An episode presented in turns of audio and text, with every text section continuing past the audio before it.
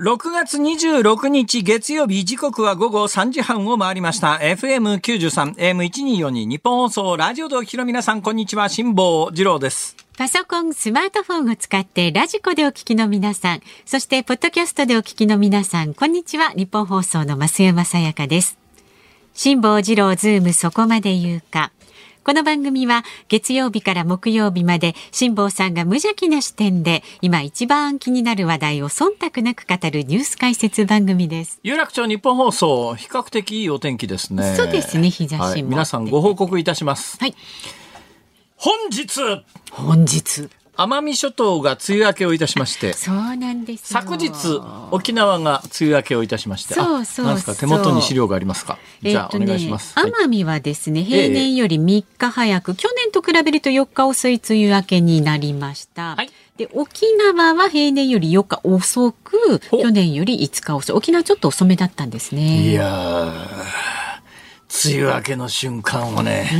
私見てきました。あら、先週、奄美大島、すっごい雨が降って、えええー奄美奄美大島の南の方が水害っぽかったんですよ。それで、だいぶ前に、私、先週末に奄美大島に、えー旅をする計画を立てていて、ええええ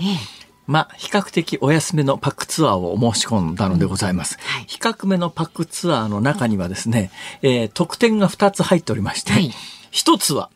ハブのショーが見られる。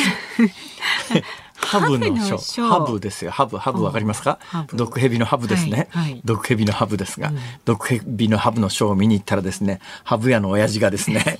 毒蛇をですね、観客には投げ入れないんだけども、ええ。まあ、投げ入れる素振りみたいなのも含めてでずーっと言ってんだけど、その囲いがあってその親父の周りに囲いがあるんだけどそのずーっと親父が言うには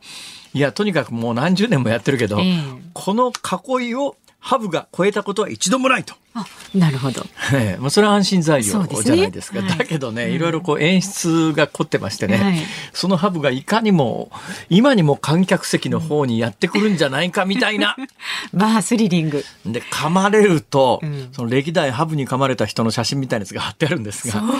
れが結構きつくてですね、えハブは噛まれるとですね、そこからあの、毒が入えると、危険ですよ、えねー筋肉がズタズタになるんですって、はい。血管筋肉がズタズタになっていくんで皮膚の表面なんかもこう網目網目状にこうなんか6時間以内に血清を打つと、ええ。まずまあ死ぬようなことはないらしいですが歴代やっぱり結構ねハブの被害ってあるらしいみたいなものがその会場の壁にずーっと貼ってあるわけですよ。歴代中ハブに噛まれた人の資料みたいなやつが、ええ。まあ、それはいいんです。で得点その1はそうだったんです。得点その2がですね、はい。カヌー。おカヌーに乗れるんですか？カヌーに乗れると。カヌー、に、まあ、カヌーっていうのかシーカヤックっていうんですかね。ええ。まあ、カヌーですね。で、シーカヤック、うんまあ、川からスタートして、海には行かないです。海のちょっと手前ぐらいで川を遡りますから、まあ、川ですね。カヌーですね。カヌーに乗るという特典もついてるわけですよ。ところが、出発前日になって、はい奄美大島のカヌー屋さんから電話がかかってきまして、ええええ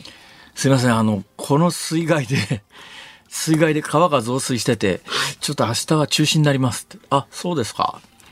で、そしたら旅行会社から、パックツアーの旅行会社から電話かかってきて、はいいくらいくら返金しますみたいな。だけど、そのいくらいくらカヌーの料金だけ返金されても、ね、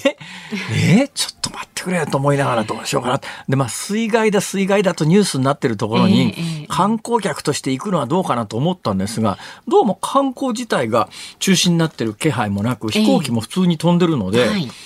これは行った方がいいのかな、やめた方がいいのかな、結構土壇場まで迷ったんでありますが、ええ結論から言うと、えいやっていうことで行ってみました。はい。で、行ったら行った日のカヌーは中止になってたんですが、で、もう一遍その次の日を予約取り直したんですが、その取り直した時にカヌー屋さんと話をしてて、いや、明日ももしかすると中止になります、中止になる可能性がありますから、それちょっとお含みお聞きくださいみたいな話、あいいですよ。ということで、翌日にリスケをしてですね、はい。奄美大島に行って、驚きましたね。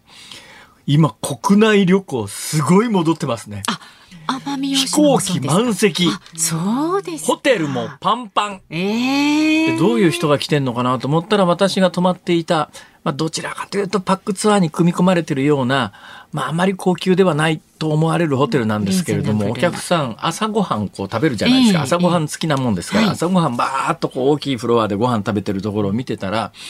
大半が高齢者および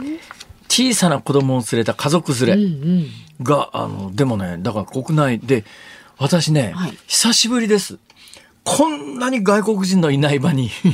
遭遇したのが。日本の方が多か例えばこの有楽町界隈なんか、はい、もうあの交差点、銀座4丁目の交差点にふっと信号待ちで立った瞬間に、周りから外国語しか聞こえてこないってことあるじゃないですか。あるあるある。え、あれ日本人どこいたの、はい、みたいな。うん特に私がこの通勤途上にあるところの築地の場外市場のところなんかは、まず日本人はいないというと、まあちょっと語弊はあるのかもしれないですが、ほぼほぼ見たことないレベルですね。ね外国のね、観光客の方ね。とにかく、それからまあ私、あの、この数年間、北海道にスノーボードに、まあ YouTube の取材も兼ねて、はい、えー、ワンシーズンに3回か4回ぐらいは北海道の今ゲレンデを順番に回ってたりなんかしてるんですが、えー、ここもまた日本人少ないですよ。ところが今回奄美大島行って、泊まったホテル。はい少なくとも私が目撃した範囲で言うと、その何百人も観光客来てるんだけど、一、人も外国人いないっていうシーンを初めて見ましたね。そうなんですか。か外国の方が行く場所決まってるんだと思いますよ。それでもやっぱ空港、日本人しか行ってないんだけれども、うん、空港パンパン。セキュリティゲートのところに大行列ができてて、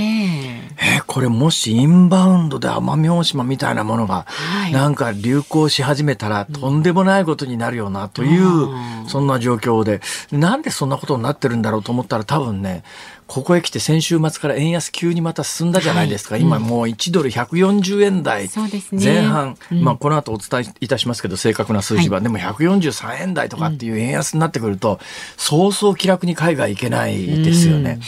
ほいでまあ多分ね、海外に行けないなっていうような高齢者も、とりあえず国内行ってみっかっていう、とにかく旅行に行きたいというモチベーションもあるんです。そうですよね。だから一度一時期に比べると今も国内旅行ってすごい勢いで戻ってるなというのは実感であってそれでリスケが金曜日リスケになって土曜日にリスケになってリスケして土曜日にカヌーは結果的に言うと乗れたんです。よかったですね。で日曜日に帰ってきたんですが、はいはい、日曜日だから金曜日に行った時にはまだ雨ぱらついてるよな、うん、で夜も雨の予報がちょっと出てるよな、うん、土曜日もどんよりして時々雨が降る中カヌーに乗り出して、うん、ところが帰ってくる前の日の、だから昨日の日曜日ですよ。はい、スコーンと晴れ、晴れ間が出てきて、あれ？俺帰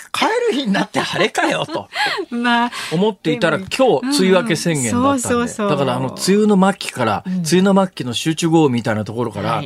えー、梅雨明けまで、もうリアルタイムで私経験してまいりましたけど。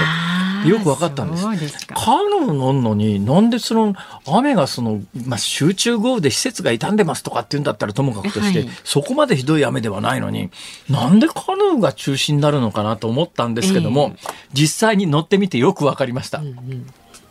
いや、カヌー屋さんも大変だなと思います。あの、去年沖縄に行って、はい、えー、シュノーケルのツアーに申し込もうとしたら、うん、65歳という年齢制限に引っかかって、ありましたね。苦い記憶が。会えなく。俺、シュノーケルなんか生まれた時からやってんのにって、そう思うのに、はいはい、えー、ダメですって言われて、はい、えー、俺、シュノーケルもできなくなったんだと思ったら、ね、奄美大島の業者さんは、はい、あの、エイジの人に、高齢者にフレンドリーで、え結果、私、あの、シュノーケリングもできましたし、はい、スタンドアップパドルっていうサップという最近入るのやつもやりましたし、基本カヌーもできましたし、だけど確かに高齢者社会だから、年齢制限を業者さんがつけたくなる気持ちはよくわかるなと思ったのは、私が参加したカヌーツアーは、総勢全体でですね、30人から40人の大きなグループになったんです。そのかしインストラクターもたくさんついてますけども、はい、多分ね、えー、一瞬のタイミングを狙って、だからそこに集めてるんでしょうね。うん、私みたいに前の日からも食い越しになってくるお客さんとかいろいろいるじゃないですか。でよく分かったのは、増水してくると、カヌーの船着き場っていうのが川の、まあ、完全に河口よりちょっとだけ上がったところにあるわけですよ。はい、となると、うん、漕ぎ出しは、うん、あの、水の勢いに乗ってさーっと流れていくんだけども、えー、帰りは漕いで上がってこなきゃいけないんだけど、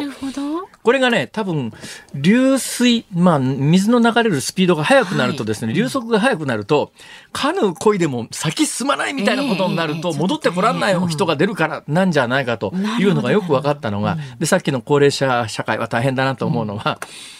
参加していた私よりも明らかに年齢層が上と思われる方が数人いらっしゃって、ああ、偉いな、この年でカヌーをやろうというこのチャレンジ精神も素晴らしいと思って、で、それを受け入れる業者さんも素晴らしいと思ったんだけど、帰り、その流れが速くなってるところで、私はまあカヌーの経験もありますから、うん、まだまあずいずずんずんスイスイ滑るように走るんですけども、はいはいまあ、ふっと見たらですね、ええ、その私より高齢と思われていた二人がですね、遠くの方からかなりのスピードでこっちに帰ってくるわけですよ。はい、大したもんだなと思ったら、はいはい、近くまで来て確認したら、インストラクターの先生が自分のカヌーからロープを流して、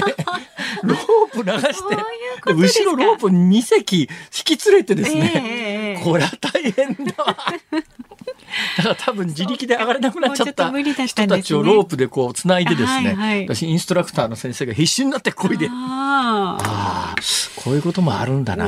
と思ってですね。浮かべばいいってもんじゃないんですね。まあうん。という経験をして今日、はい、えー、この本番直前に午前11時、うん、えー、鹿児島管区気象台かなんかですね、奄美大島は沖縄だと思ってる人結構多いですが、奄美大島は行政区的には鹿児島県ですから、鹿児島が、昨日は沖縄が梅雨明けで、はい、今日が奄美大島梅雨明けになって、梅雨明けになるリアルな空というのをずっと3日間見続けて、今に至る。うんまあ空本当明らかに変わりますからねあのね、ええ、でも東京はまだまだですよね。今のところ鹿児島までですからね。鹿児島もそれも奄美諸島までですから、はい、はい、えー、まだしばらく時間がかかるのかもしれませんけれども、うん、今日の東京は比較的いいおいいお天気です。そうですねさあでは株と為替よろしいですか？あよろしいです、はい、今なんかふっと思ったことがあったんだけど、まああえて言わなくてもいいかなと思って。どうぞいいですいいですか？言。っていいですか？うんはい、あのですね、この日本放送の近所のビルがどうやら改築か建て替えかでなくなるらしいんですよ。そこの1階にですね、宝石屋さんが入っていてですね、私そこの前を店の前を通ると閉店セールやってるんですけど、値段がですね今セール価格の赤札になってるんですけど、この店このタイミング、いつ閉店するんだろうと。きっと閉店に向かって、どんどん値段は下がっていくはずだから、はいはいはい、すごい欲しいなと思ったんだけど、欲しいものが欲しいものがあったんです。買おうかなと思ったんだけど、はい、いや、もう閉店間際だったらもうちょっと、だけどこれで、で、待ってる間に、えー、まあ、売れちゃったらもうしょうがないですけど、うん、売れちゃうよりリスクがあるのが、うん、ふっと気がついたら閉店になっていました。そうですということで、日本放送に来るなりですね、私はその宝石店がい。つ閉店になるのかを、そのビルの建て替え時期も含めて調べたんですが、結論から申し上げると、はいはい、どう調べても出てこないんです。敵も去るものですね。何月何日に閉店するっていうや、私みたいに直前まで待つやつがいるだろうと。お店としてはオープンにしてないんだ。だから閉店セールはわかるんだけど、いつ閉店かがわからないんです。それはね、思った時が買い時なのかもしれませんよ、辛坊さん。お店に貢献すると思って。なんで私が買うんですか？先言ってください。はい、残すことはないですか？はい、もう大丈夫です。はい、じゃあ株と為替です。今日の東京株式市場日経平均株価続落しました。先週の金曜日に比べて82円73銭安い3万2698円81銭でした。アメリカ株式市場で主要株価指数が揃って下落して東京市場では利益確定目的の売りが出ましたまた為替相場は現在1ドル143円40銭付近で取引されていますさあ、ズームそこまで言うか。この後は週末から今日にかけてのニュースをチェックするズームフラッシュです。辛坊さんが独自の視点でニュースを解説するズームオン。4時台はワグネルの反乱一日で収束。ああこれびっくりしましたね、ね、ちょっと週末はバタバタとびっくりしたニュースが。全く旅行中とかニュース見ないことに意図的にしてるもんですから、はい、帰ってきて帰ってきた時にはもうある意味別の結論が出てたんですが、そうですよね、びっくりしました、ね、そんなことあったんだそうなんですよ。で、まあ、今後のねウクライナ情勢に及ぼす影響などロシア入国禁止リストの63人にも入っているあの方。神戸学院大学。どういう振りですかそうですね。神戸学院大学教授の岡部義彦さんにお電話でお話を伺います。で5時台は陸上自衛隊の銃乱射事件18歳の男は実弾強奪狙いだった可能性もということで元陸上自衛官の木村雄一さんにお話を伺います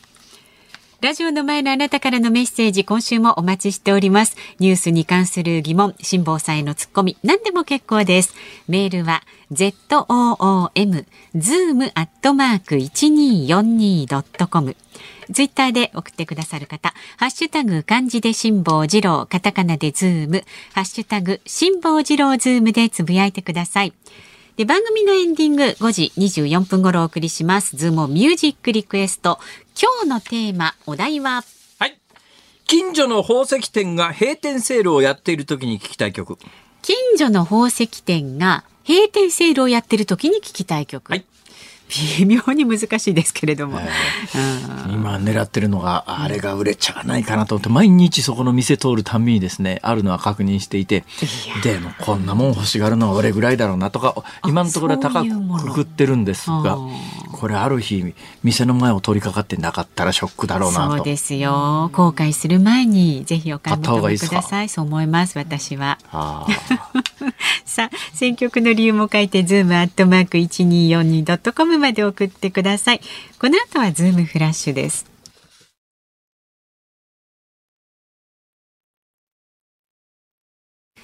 ニッポン放送ズームそこまで言うか。このコーナーでは辛坊さんが独自の視点でニュースを解説します。まずは週末から今日にかけてのニュースを紹介するズームフラッシュです。タイタニック号の残骸を見るツアー中に損壊した潜水艇タイタンについて専門家は23日までに定員を増やすために球形ではなく横長の円筒形にしたために水圧に対する強度が低下し事故につながった恐れがあると指摘しました。財務省と日銀が新しい紙幣を来年7月にも発行する方向で調整していることが24日分かりました。紙幣のデザインの刷新はおよそ20年ぶりで近く正式に発表される見通しです。共産党の C 委員長は昨日次の衆議院選挙で立憲民主党との選挙協力を模索する考えを示しました。立憲民主党の泉代表に対しては共産との候補者調整はしないとした過去の発言の取り消しを求めています。関西の3つの空港の役割を話し合う関西3空港懇談会が昨日行われ関西空港と神戸空港の飛行ルートの見直しに取り組むことで合意しました。淡路島の上空を通る経路を増やすなどして海外から多くの来場者が訪れる2025年の大阪・関西万博に備えるのが目的です。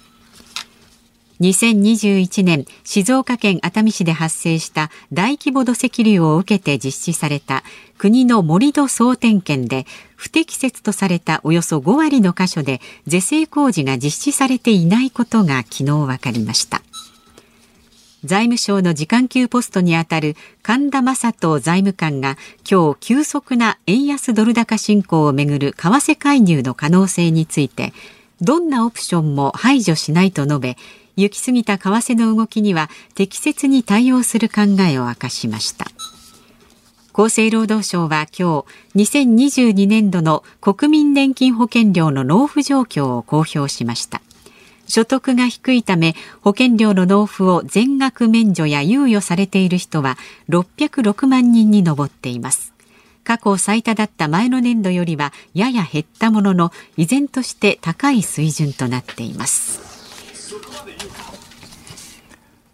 えー、ニュース解説しようと思えば全部できるんですですが順番にちょっとずつ喋りますか、はい、お願いします。えー、っと結果的にあのタイタニック号の残骸を見るツアーの船で何が起きたかというと、うん、多分圧力に耐えきれられずに一瞬にしてガンとクラッシュしちゃったんじゃないの？っていう、はい説が今のところ濃厚でクラッシュした瞬間の音をアメリカの海軍かな？なんかそれは拾っていたという話でその後あのじゃあ30分に1回ずつ音がしてたっていうのは、どうも関係ない説が今のところ、はい。はい、えー、でこのニュースに関連してデマもいっぱい飛んでましてね。例えば設計した時にあのフィートとメートルを間違えて設計したとかって一言で言うとなわけねえじゃんって話なんだけど、ね。ネット上だとそういうなわけねえじゃんみたいなことがデマとしてあっという間に広がる、うん。むしろそっちの方が怖いなっていう感じを私は持ちましたそれともう一つなんかあの日本の深海6500っていうやつが世界で一番優れていてこれなら大丈夫だったっていう深海6500なら大丈夫だったとは思いますけれども、世界で最も深く潜れる潜水艇っていうやつはですねどうだろう。私が小学生の頃小学館の学習雑誌うん小学館？オーブン社小学館、まあ。まああの、うん。いろいろありますね、ええ学習雑誌で私読んだ記憶があるので、うん。だから当時1960年代にはもうすでに常識だったんですが、うん。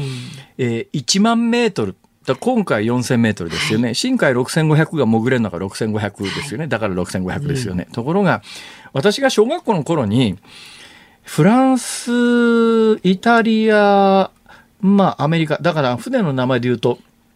トリエステっていう船であるとか、それからアルキメデスとかっていう船があるんですが、はい。これあの深海探査船で全部総称してバティスカーフっていうんですがこういうのが2つぐらい有名なやつがあって、当時1万メートルを超えるとこまで潜ってましたからね。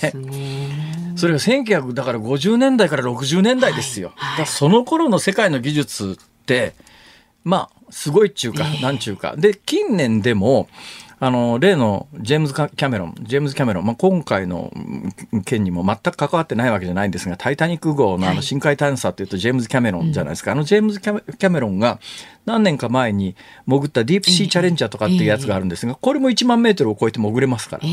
だから日本の深海6500は優れてますけども、なんかそれじゃなきゃダメみたいな話でも決してないわけで、はい。だからその手のデマって、あっという間にネットネット上で飛び交って、うん。ちょっと知識が乏しいとか常識がないとかっていう人に、え、なんかフィートとメールメートルと間違って設計したらしいぞ。んなわけねえじゃんっていう。まあでもね信じちゃうだけどまあでもだけど、うん。今回の潜水艇がえー十分な強度がなかったらしいということに関しては正しいですね、しっかり設計はされてたはずなんだけど多分ね何回かはその深度まで潜れてますから、ええ。多分金属疲労等が出たんでしょうね。だから何回目の潜水でクラッシュしたのか分かんないけれども。まあ、乗ってた方は一瞬だったのかそれともメシメシとかミシミシとか直前になんか音はしただろうと思います。し怖かっただろうなと本当に残念な結果になってしまいました。はいさて、えーっと、それ以降のニュースの中で、そうですね、あ、国民年金の未納状況で、国民年金の実は納付率が非常に上がってますって話が、ここ数年結構あるんですが、これ、からくりがありましてね、はいえーあの所得が一定以下だと、あの免除申請を出せば、えー国民年金の免除してもらえるわけです。ええ免除してもらった人は、この納付率にカウントしないんで、はいだから納付率が上がっちゃうと。あこの話ちょっと詳しく喋りたいけれども、あもう明日以降、国民年金の話は詳しくやります。じゃあそうしましょうズームフラッシュでした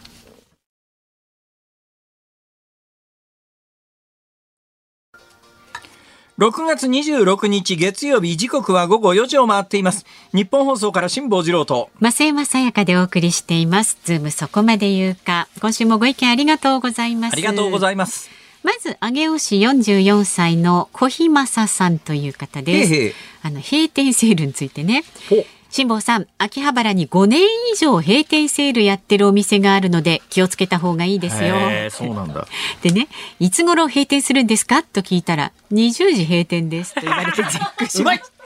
うまいね、どうも、座布団一枚。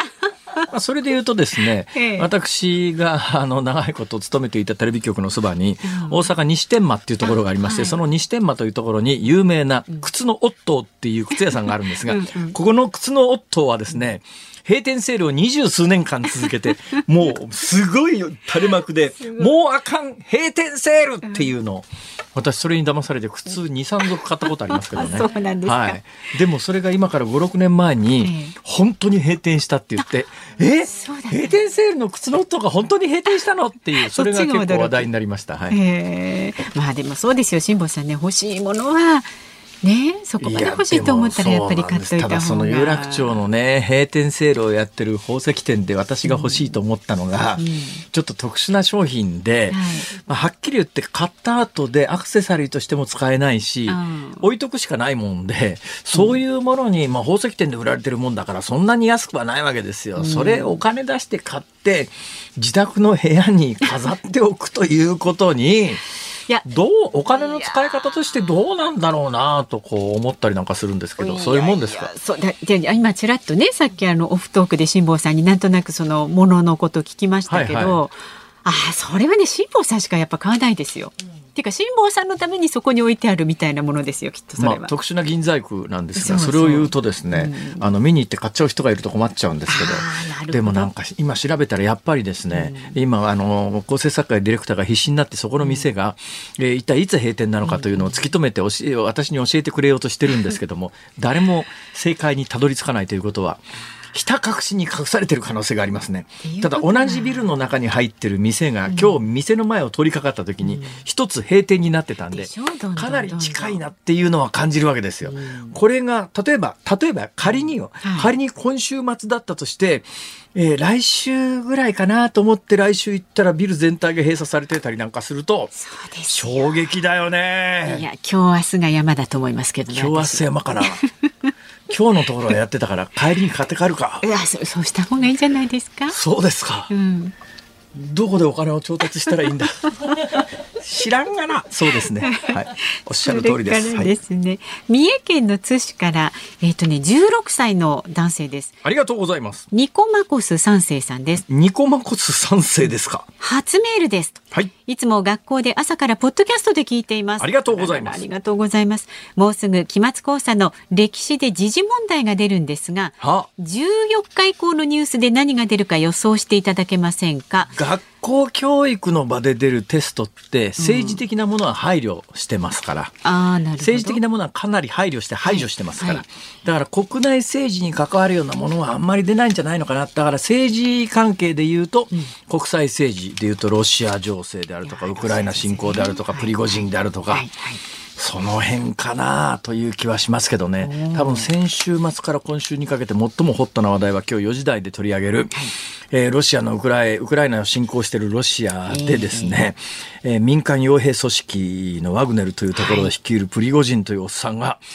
えーモスクワ市内に攻め上るという、えーなんかほとんど戦国時代かみたいなニュースが。本当ですよ。このニュースの詳細は4時台に行いますので、であ4時台か間もなくか、間もなくそうですゲストの方がになりますんでね、この辺りか、あるいは梅雨明けか、まあ梅雨明けもね。円安か。あ、円安ね。なるほど。だからね、す国内政治はきな臭すぎて学校教育の場でそういうのを取り上げると親で文句言ってくる人たちいますから。だから先生も文句言われちゃ嫌なんで、だできるだけ政治色の薄いものをや持ってくると思いますよ。そう。いう傾向もあるのかもしれないですね。私が先生ならそうしますね。できるだけ当たり障りがなくどんなややこしい親にも文句言われないように みたいな。まあちょっとそのあたりもね、えーニコマコス三世さん、結論です、はい。おじさんのことはあんまり信用しない方がいいよ。自分で考えようね。そう。でもね一応あのいつもズームを参考にしてくださってどうもありがととうございうございまます。それから兵庫県神戸市の43歳の男性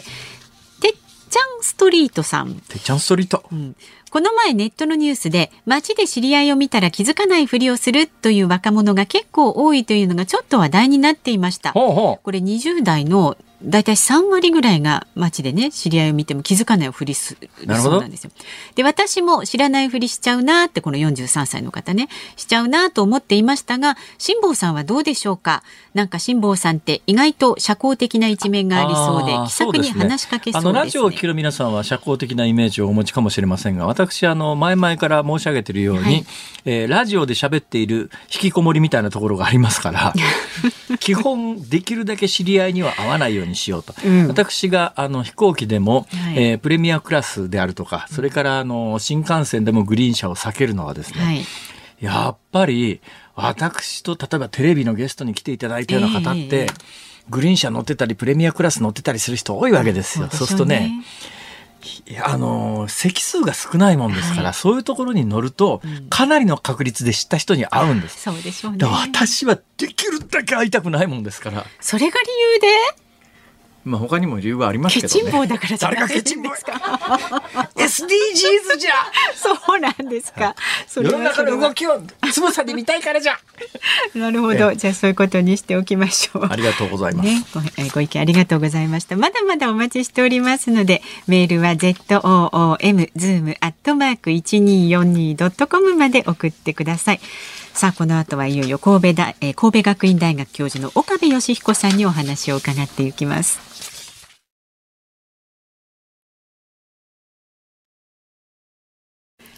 ニッポン放送ズームそこまで言うか。この時間特集するニュースはこちらです。ワグネルの反乱1日で収束も今後のウクライナ情勢に及ぼす影響は？この週末驚かれた方も多いと思いますが現地時間23日ロシアの民間軍事会社ワグネルの創設者プリゴジン氏が SNS で国内での武装蜂起を宣言し24日にはワグネルの部隊とロシア軍の交戦にまで発展しました。その後ワグネルはモスクワへ進軍をやめ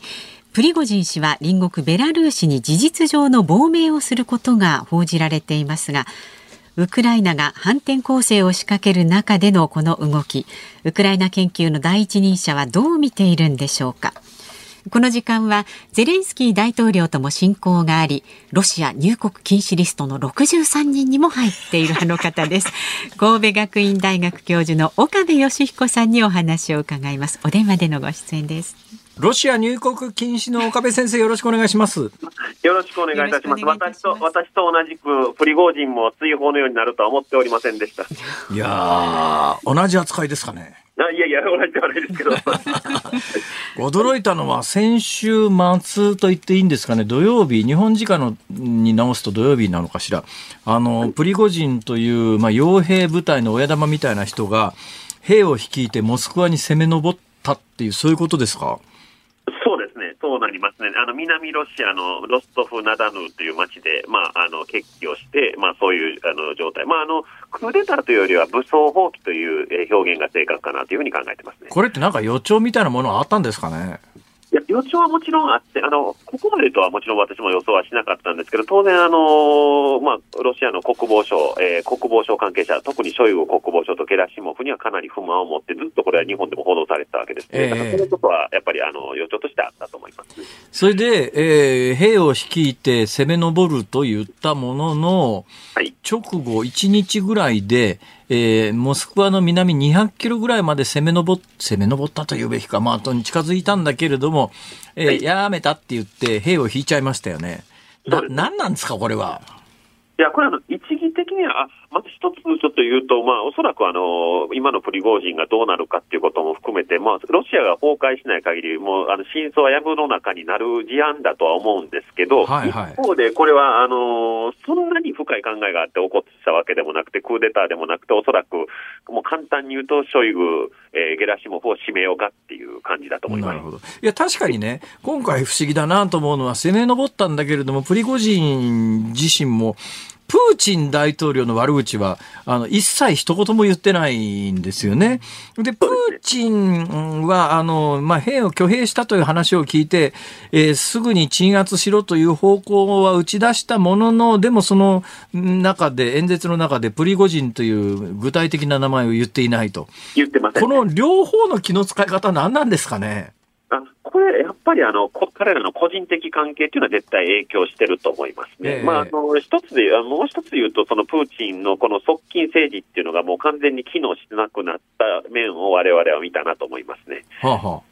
うん、だからあのやっぱり今まではその深い人間関係で来てたはずなんで、まあ、その他の側近もそうなんですけども、なんか側近同士がもうあの勢力争いしちゃって、それが結局、実際の政治にも影響を及ぼしてるという感じです、えー、なるほど。さて、えー、なんで今回、プリゴジンというおっさんはですね、はい、こんな無茶なことをやらかしたんですか、なんか直接引き金になるようなことがあったんですか？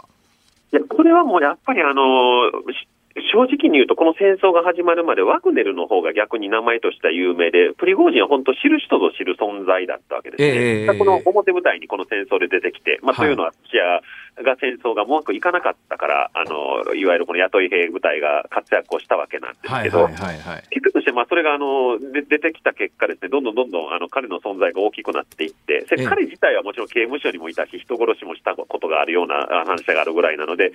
どっちかというと、伝統的エリートからすると許せない存在だった、いわゆるまあ非伝統的エリートと言っていいのかわからないですけど、そこのやっぱりあの対対決がどんどん大きくなっていって、今に至るという、そしてこのタイミングでのあのこの突発的な行動という見方がいったまあ、正確かなとなるほど。あの、直接の引き金かなと私なんかがなんとなく、あの、情報っていうか報道の中から見てるのは、なんか直近にプリゴジン率いるワグネルの兵士たちをもう正規軍に組み入れようという動きみたいなものがあって、それに対して反発したんじゃないか説っていうのはどうなんですか、はいそれはもちろん、その一つだと思います。あの、それの中でやっぱり考えるっていうのは、やっぱりこのあの、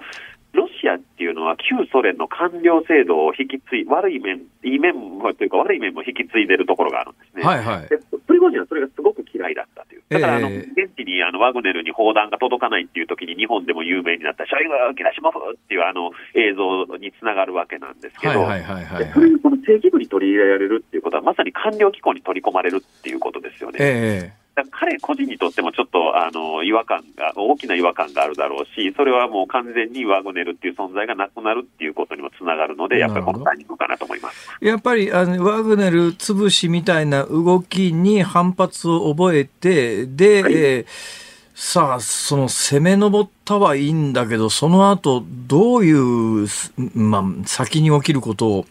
プリゴジンは考えてたんです。ベストのシナリオは何だったんですかね？のシナリオは、これも推測でしかないけど、おそらくプリゴジンが攻め上る中で味方が出てくることだったと思うんですね。例えばロシア軍の離反があったりとか、あるいは、まあ、あの、国内軍の離反があったって自分につくっていうことがあったんですけど、そういう動きは全く見られずに、どっちかっていうと、ロシア政府高官がプライベートジェットで逃げたとかですね、ええ、まあ、ロシア軍はあまり何もしなかったとかっていう、まあ、ちょっとなんか国内が機能不全に陥ってるなっていうのも、ちょっと逆に分かったかなと思います。そうですよね。だって、今回、その、まあ多分1000キロぐらい離れた南の方から北に向かって、モスクワに向かって軍を何何千人か、だからプリゴジン率いるワグネルって、まあ最大2万5千だとしての、登ったのが5千ぐらいと言われてますが、その5千ぐらいの、5千人ぐらいの部隊が1000キロぐらいを北にどんどん走っていくのを誰も阻止できていないっていうのは、ロシア国内の、まあ要するに治安維持の機能が失われてるってことですかね、これは。プラス、まあ、ちょっと、あの、これも多かった見方なんですけど、週末だったっていうことも大きく影響してて、まあ、ロシア人は、公務員はあまり週末働かないっていう。それもちょっと僕は、あの、うまい時期は狙ったなと正直最初思いました、ね、なるほどね。はい。はい、まあ、ちょっとあの、最初にあの、ロシアの緊急ニュースが夜中に、まあ、最初のニュースは夜中の1時半に流れたんですけど、その時、えー、2回目のニュースの方だったかな、あの、アルマゲドン、ハルマゲドン将軍と呼ばれたスロビキンが出てきた時ですね、なんかちょっと酔っ払ってるような感じにも見えなくなかったんです。酔いを冷ましたような感じにですね。ほうほうだから週末だから飲んでたかなっていう想像もできるような、まあ、そういう時期の決起だったかなというふうに思います。なるほどね。はい、えー、考えてると思います。今の話を総合すると、プリゴジンが考えていたのは、まあ、兵を率いて、えー、モスクワに攻め上る間で、ロシア軍が崩壊して自分たちにつけば、最終的にプーチンを追い落とすとこまでいかなくても、プーチンをトップにある意味、押し立てながらその下でロシア全軍をプリゴジンが掌握するっていう、そんなシナリオかなとも思うんですけど。えてたかどうかわからないですけど、ちょっと近いようなことはあって、まあ、やっぱりプーチンがあのの自分は側近で寵愛を受けてきたけど、なかなかこの戦争の特に後半はあまり自分の方を向いてくれないと、ええ、自分の気に入らないあのあのライバルたちは、プーチンがそその圧力をかけたらクビにしてくれるんじゃないかなっていう期待はあったかなと、なるほど。ですけど思いますね。プーチン大統領自体をこう除くという、そこまで考えてはいなかったんでしょうね、多分じゃあ。そう思いますね。それは、あの、途中でちょっとプーチンも誤ったとこがあるって言ったけど、それはおそらく方針のことであって、あの、そういうことは考えてなかったんじゃないかと思いますね。とはいえですね、まあ、今回、はい、あの、そ1日で兵を引いたとはいえですよ、はい、あからさまにモスクワに、えー、私的な軍隊を率いて攻め上った人間を、はい、プーチンがそのまんま、まあ、野放しっていうか、放置するとは、だってちょっと、だってちょっとした政敵でも毒殺したりですよ。あの、えー、特別軍事作戦を、えー、戦争って呼んだ人間を刑務所にぶち込むような体制じゃないですか。はい、今回、あからさまに兵を率いて多分、ロシア兵も何人か死んでるはずで、いや、あの、ロシアの正規兵を殺してモスクワに攻め上った首謀者を、そのまま放置するなんてことがあるんですかね。そこなんですよ。だからこれ実はあのプーチンっていうのはですね、このあのソ連ま、ごめんなさい、あのロシアのプーチン、あのエリツィン大統領末期の混乱の中で、あの法の支配っていうのを強調して出てきた人なんですね。ほうほうそれで、あの、まあ、あの、これは実は、あの、プーチン政権後期も、あの、反対派を逮捕するときも、あの、法の支配、あるいは法の独裁だっていうふうにも言い切ったことがあるんですよ。ええでもそう考えると、今回の措置っていうのは、かなりあの超法規的措置なわけで、な何かあの反乱を起こしたらもちろん法律に基づいて罰せられるのが当たり前なのに、それをしないっていう。えー、でも考えてみると、そのプリゴージンの存在自体、まあ、あのワグネルがもちろん民間軍事会社がロシアの法律には正式には認められてないこともそうだし、えー囚人を今回の戦争に動員することもそうだし、この時にこの1年数ヶ月の間に、かなり法の支配から離脱することをプーチン自身がやってしまったっていう。えー、でその際あの、まあ、現時点でのあの結実として、このあのプリゴージンの乱であり、あるいはその超法規的措置だったんじゃないかなと思いますね。だから、だったらもう正直、ロシア人がなんかこう、法律なんか全然無視してもいいんじゃないのと思う人が出てきかねないなっていう事態だと思います。プリゴージンの乱、これあの、ネーミングとしてはぴったりですね。そうですね、1670年のステンカラー人の乱、えー、1773年のプガチョフの乱、そしてプリゴージンの乱という形になりますね。ただ、このあの共通項があって、南ロシアで、あのやっぱりこのコサックが決起したステンカラー人の乱なんかにやっぱりかぶる、イメージがかぶりますね。ははそういうことですか。はい、どうなんですか、あの今、プリゴジン自身はどこにいるんですかね？わか らないんですけど、ただ、あの、それもこの、あの、ここの事象の面白いところでですね、ええ、まあ、あの、プリゴジン自身はああいう人なんで、いっぱいこう、自分の SNS、テレグラムで発信をするわけですよね。はいはいはい。で、その中には、なんか今流れてる情報はフェイクだっていうようなことも出したりしてるので、え結果としてこれがはっきり分かることっていうのはさっき言った通り、やぶの中に、迷宮入り事件になるか、あるいは何か、あの、ロシアが負けて情、情報公開でもされない限り、詳しいところまで分からないんじゃないかなと予想してます。ね、プーチン自身の今、居場所や動向って分かってるんですか？わからないですし、わからないですし、ショイグ国防省すら今や、あの、どこにいるかわかんないっていう。みんなどうしちゃってんですかねいや、こんな、これもさっき言った法の支配の話で言うと、こんなことが例えば日本だったら絶対ないんですよね。こんな緊急事態の時に首相も防衛大臣も記者会見もしないみたいな。そうですよ、ね、で、プーチンはテレビ会見をした以降、もうちょっとどこにいるかわかんないんで、ええ、それもちょっと異常事態だなってやっぱり思いますね。で、まあ、結論ですけども、これから何がどうなるんですか？そうですね、あのさっき言った通りあの法の、法の独裁、法の支配って言ってた人が法律を無視する国だっていうことが分かってしまったので、ええ、まあ、もしかするとロシア国内の例えば少数民族なんかの独立派なんかの人たちの動きが活発化するっていうのは一つあると思います。はいはいはい、はい少し大げさに言うと、あの遠い将来かもしれないけど、もしかしたら連邦解体の第一歩を我々が見てる可能性はゼロじゃないと思いますね。これが一つ目です。ウクライナの戦争に影響があるのかっていうので言うと、はい、あのまあ、例えばこの間、カフホカーダムのです、ね、爆破があ,、まあ、あのありましてですね、今回もありまして、はい、それのその後、まあ今なんか川が結構干上がってるんじゃないかっていう映像とかが流れ始めてるんです。はいはいはい、でそうすると、まああの、ウクライナ軍には攻めやすい状況も確かに生まれて、まあ、特にここ1日、あまり砲撃もロシア軍から多くはないというようなあの SNS のウクライナ兵の投稿もありますので、ええまあ、ちょっとここ1週間ぐらいがちょっと注目点かなと思いますね。どうなんですか、プーチンがもろもろに切れて核兵器を使うみたいなリスクは？いや、逆にね、あの、それも今回、それがあまりないんじゃないかっていうことが分かった、この政変、まあ、乱だったかなと思うんですよ。なんかあのー、言ったらプーチン大統領が、あのまあ、分からないですけど、あの政府専用機があのサンクトペテルブルクに向かって飛び立ったっていう話も出てるわけですよね。はいはいはい、なんか先にその防衛措置を取る前に逃げるんだっていうのがちょっとすごく印象的で、ななんかあまり強いプーチンのイメージがなくなった。うんしかしでも今までプーチン政権をまあ長らえさせていたのはそれこそあの上半身半裸になって筋肉ムキムキでのやつをカレンダーにして配るみたいな強いプーチンっていうのがロシア国民にとってはまあいやプーチンの存在意義みたいだったんでそれがその尻尾巻いて逃げ出しちゃうような今回みたいなことをされながらその首謀者を放置するようなプーチンということになると国内の求心力は一気に下がるんじゃないかと思うんですけどね。それはあり得ると思います。だから2つパターンがあると思ってて、あの言えることがあると思って、1つはあのワグネルがあのロストフナダヌから去った時結構市民の人たちわーって盛り上がってる映像があったじゃないですか。はいはいはい、はい、あれはなんかこう、あの、ロシア人が好む、ちょっと、あの、実はなんだかんだ言いながら結構カオスを好むところもあるので、はあ、何でもあれも何を指示してるかよくわからないわけですよ、えー、そういう動きがどんどん大きくなっていくっていうか、あの、そのプーチンが弱体化してるというイメージであり得る。で、もう一つは、やはりあの、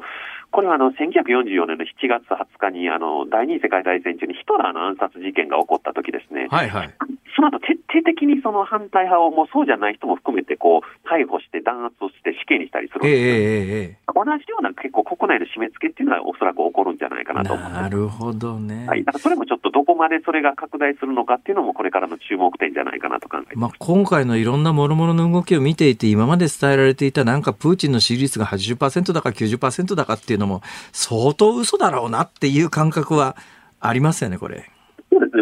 あのロシア人の大学生がうちに来た時あの5、6年前なんですけど、えー、あのみんなプーチンに選挙に入れてんのかって聞いたときに、多くの学生が、いや、プーチン嫌いだと、でも、うん、あの他にいい人がいないから入れてるっていう人は結構多かったなるほどね。同じようなメンタリティを持ってて、もしプーチンじゃなくてもいいんだったら、他入れるんじゃないかっていうのはずっとあるんじゃないかなと思います。なるほど。はい、えー、先生、依然としてあれですか、あのロシアには入国できないですよね。今のところは、今のところ、まあちょっとこの状況の変化でどうなるか、ちょっと期待したいところではありますね。先生、試しに行ってみましょうよ。はいいやまずあの、まずロシア大使館にビザをじゃあ一緒に取りに行ってみたいな、まあ、辛坊さんもあのちょっとあの炎症してもらえないとかなったら、えらいことだと思うんですけど、ええ多分私も微妙なところじゃないかという気はします。先生、どうもお忙しい中、ありがとうございました。こちらこそありがとうございます。またよろしくお願いいたします。よろしくお願いします。よろしくお願いいたします。今日は神戸学院大学教授の岡部芳彦さんに伺いました。ズーニッポン放送辛坊治郎ズームそこまで言うかをポッドキャスト YouTube でお聞きのあなた。いつもどうもありがとうございます。ニッポン放送の増山さやかです。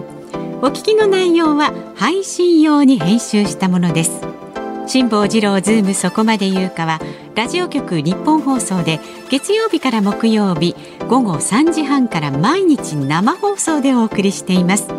番組はラジオの FM93 AM1242 に加えてラジコでもお聞きいただけます。ラジオラジコではポッドキャスト YouTube 版にはないコンテンツが盛りだくさん。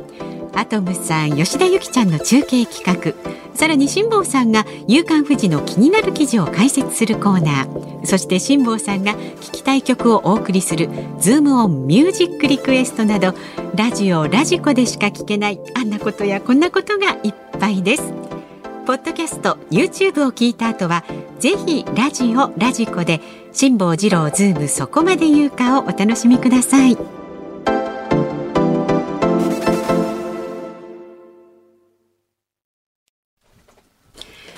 ニッポン放送辛坊治郎ズームそこまで言うか。今日最後に特集するニュースはこちらです。陸上自衛隊の銃乱射事件。18歳の男は実弾強奪狙いだった可能性も。今月14日、岐阜県にある陸上自衛隊日野基本射撃場で18歳の自衛官候補生の男が銃を乱射し、自衛官3人が死傷しました。動機などの全貌解明が待たれる中、男は特定の自衛官への恨みはなかったと供述し、弾薬を奪うために銃撃した可能性が報じられています。自衛隊を揺るがす今回の事件、元自衛官の方はどう感じているんでしょうか。この時間は元陸上自衛官で現在は自衛官のセカンドキャリアのために作った運送会社ミリタリーワークスの代表を務める木村雄一さんにお話を伺います。どうぞよろしくお願いいたします。よろしくお願いします。よろしくお願いします。手元にあるプロフィールを見たら1977年京都市生まれ。伏見工業高校卒業後ってラグビーかなんかやってました？まあ、関係ですね。関係なんだ、やっぱり。思考というとラグビーですよ。はい。えまあそれはともかくとしてその後陸上自衛隊に入隊されて今なんですか自衛官のセカンドキャリア創造のための、えーミリタリーワークス今自衛隊の OB の方って就職大変なんですか？どうなんどんな感じなんですか？大変ですね。やはりあまりいい就職口がなくて、ええそこら辺がやっぱり疑問に思ってですね。今回ね今回まあそもそもの話なんですが、まあ、事件を起こした自衛官っていうのが任期制って言われてるじゃないですか。はい。ね、であの自衛隊、まあ、うちの親父も自衛隊だったから、まあ、ある程度の自衛隊のことは知ってるんですけども、えーあの高校を卒業して例えば自衛隊に入るときにルート2つでだからに任期制の自衛隊に入ってそこから、まあ、あの任期例えば2年とか3年とかで辞めて他に転職する人もいれば、そこからもう一遍あの、えー終身雇用の、まあ、定年早いですけど終身雇用の自衛官の方に目指す人もいれば、初めから終身雇用の自衛官に入る人もいますよね高卒で、います。はい、比率でいうとどんなもんなんですか？今はちょっとわからないんですけど、僕らの時は、あの、一般と言われる任期はいはい。よりも、あの、終身雇用みたいな、はいはいはい。総額とか、走行保守って言われる方のが多かったですね。まあでもそんなに数に変わりはないっていうかですよねそんな10倍も20倍も、そうですね差があるわけ。じゃなくてそんなに変わりはないです。はいだ。から要するに2つのルートがあって、ええまあ同数っていうとちょっと語弊がありますけども、はいただまああの任期制で2年か3年で、え基本的に辞めて他に転職するかもう一遍あのチャレンジしてあの試験受けるのかな？試験が。試験がありますね。試験,、はい。試験受けて、いわゆるその終身雇用の方にい、い移行していくのか、それとも高卒でいきなり終身雇用の方にどうなんですか？その難しさで入る難しさでいうとどっちが難しいんですか？終身雇用の方が難しいです。どのぐらい難しいんですか？いや、少ししか変わらないですね。結果今、終身雇用で、あの、自衛隊に入っても、え軍曹と言われる試験はややはりあるので、はいはいはいはいそんなに変わらないです。基本的には。自衛隊入ってしまってからの試験は一緒なので、そうなんですね。だから、あの、まあ、要するに入りますよね。はいだからまあ、昔で言うと、昔の兵隊の階級で言うと、まあ多分その任期制で言うと、二等兵、一等兵、えーみたいな。ええで、その上、五丁、昔の階級で言うと五丁軍曹っていう風になっていくわけですよ。今の自衛隊だと、任期制の場合は、層から入るんですか？三いえ、二等陸士です。二等陸士。はいだからまあ同じですね。同じです。だけど、まあ、それぞれ、まあ、試験があって、で、3層、2層、1層。で、その次に順位っていうのがあって、3位、2位、1位。で、この3位、2位、1位っていうところに行くときにももう一遍試験がありますよね。あります。幹部構成ですね。幹部候補生。だからまあ、何回か試験を受けて、はい試験をパスして上がっていく。だから人気制でも人気制じゃなくても、実際はそんなに変わらないんですよね。今はもうほぼほぼ変わらないですね。もう変わらない。だからまあ、今回事件を起こした背景に、その人気制自衛官みたいなものの動機があったとは考えづらいですよね、これはね。考えられないですね、あまり。で何が起きたかなんですけども、はいえーあの木村さんは陸自に入ってまず木村さんどういう形で入られたんですか？僕は任期制の二等陸士から入ってます。人気制の二等陸士で入って、はい。試験を受け直してえ層に上がっていくっていうところのそうですね、はい。にの階級が上がってい。く、そのじゃあ同じ全く今回の事件を起こした男性と同じ経歴で最初の時には同じように銃の、えー訓練をされてるわけですよね、8級式でした。僕らの時は64式です。だから8級式の一つ前の自動小銃ですけども、はい。基本性能は同じみたいなもんですか？そうですね、同じです。同じですか、はい。今回ねその弾をこうななんか4日か5日の研修の中の最終日だったっていうじゃないですか、はい。その最終日になると基本的にはもう銃の扱いは普通にできるってことですか？あ、もう全然できますね。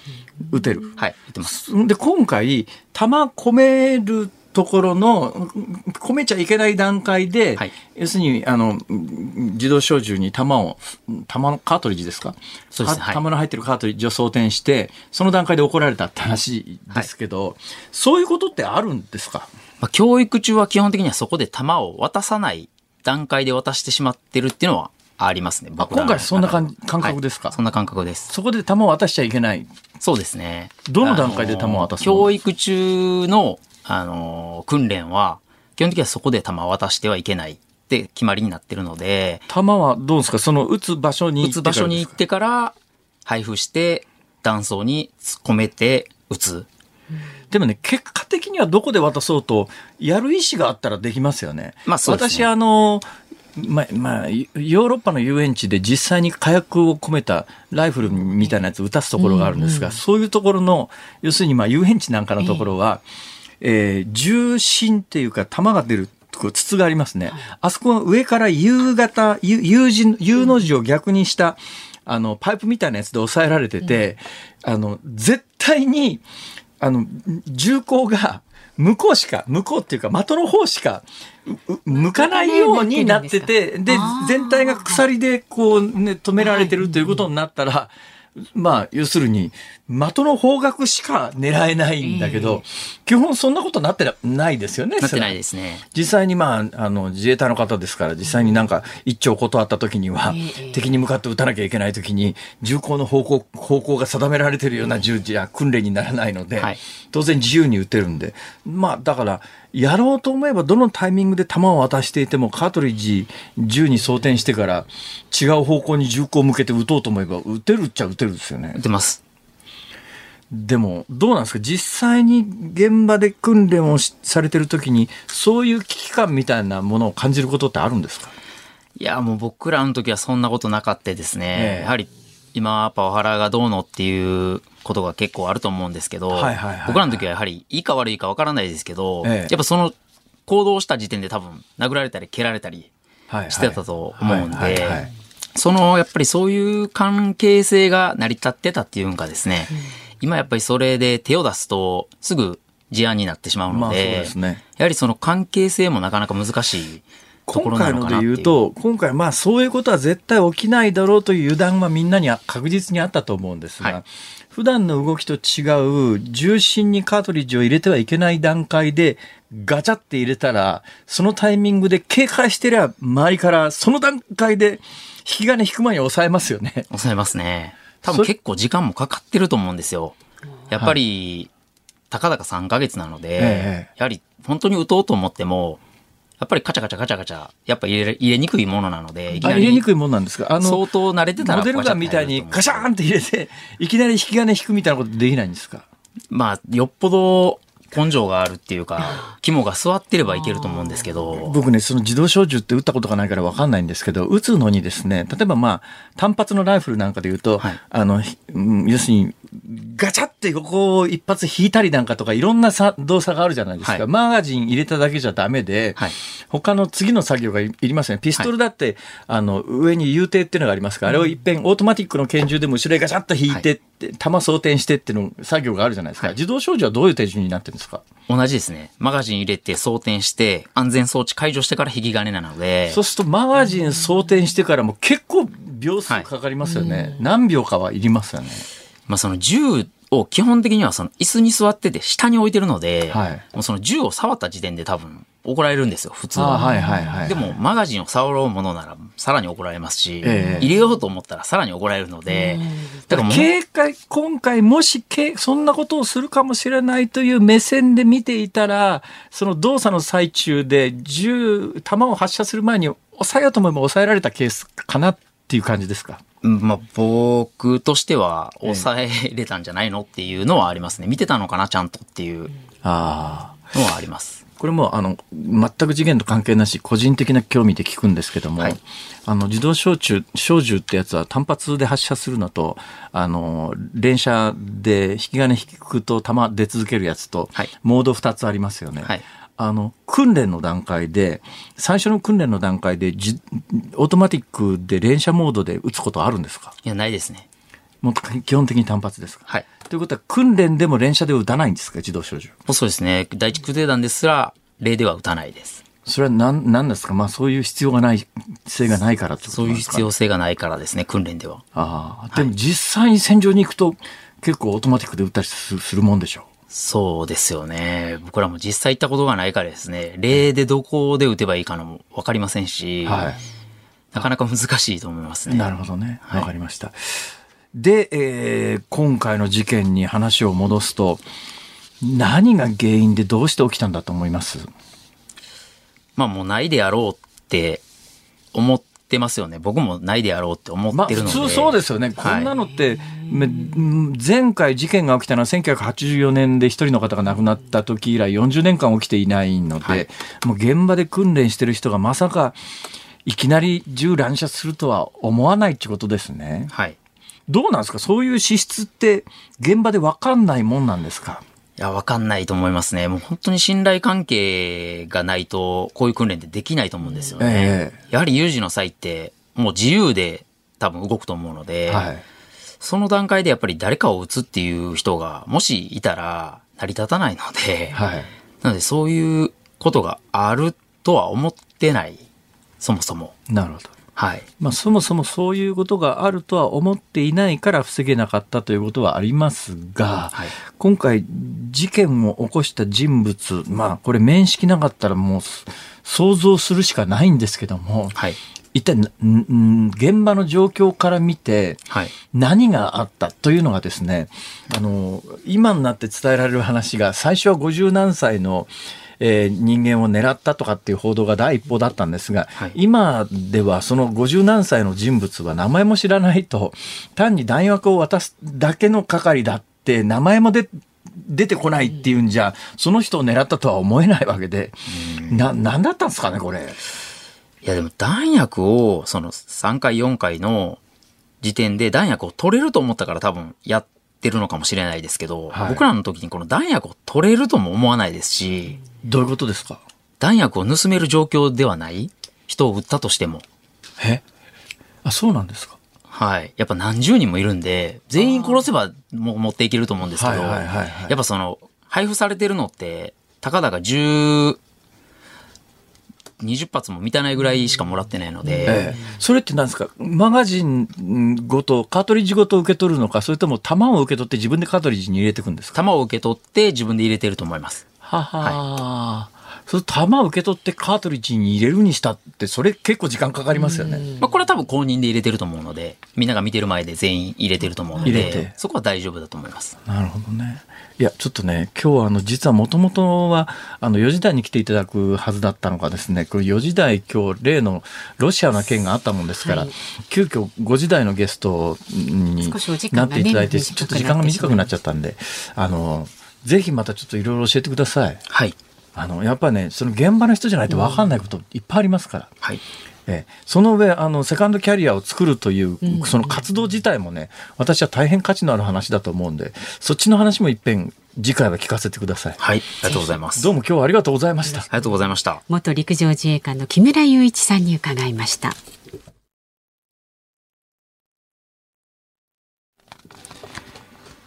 ズーンミュージックリクエストをお送りしているのは、みゆみゆさん、糸のパパさん、だから言ったじゃないのさん、ガハハ太郎さん、4人の皆さんからのリクエストです。松田聖子、瞳はダイヤモンド。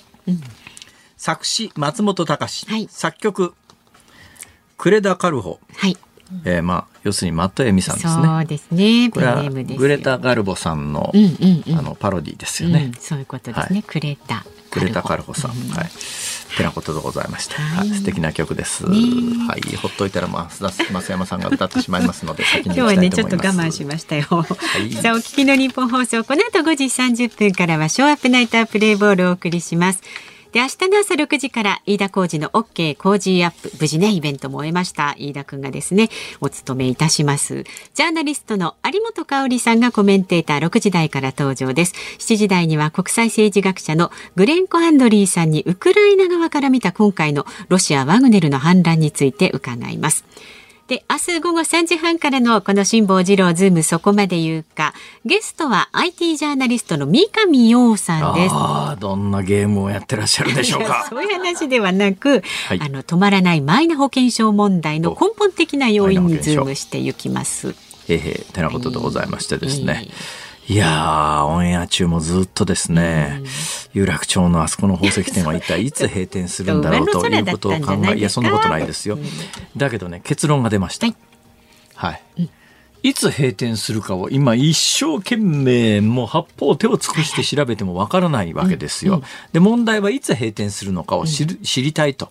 今日帰りにそこへ寄って、すいません、いつ閉店ですかって聞いたらいいわけですよね。そうですね。そうですよね。通るんだから。通るんだからね。なんだ、話は簡単だ。ということで、えー、結論はは後日またあ、そうですね。ご紹介しようと思います。ぜひ買ってほしいな。はいえーそうです見か。てみたいな。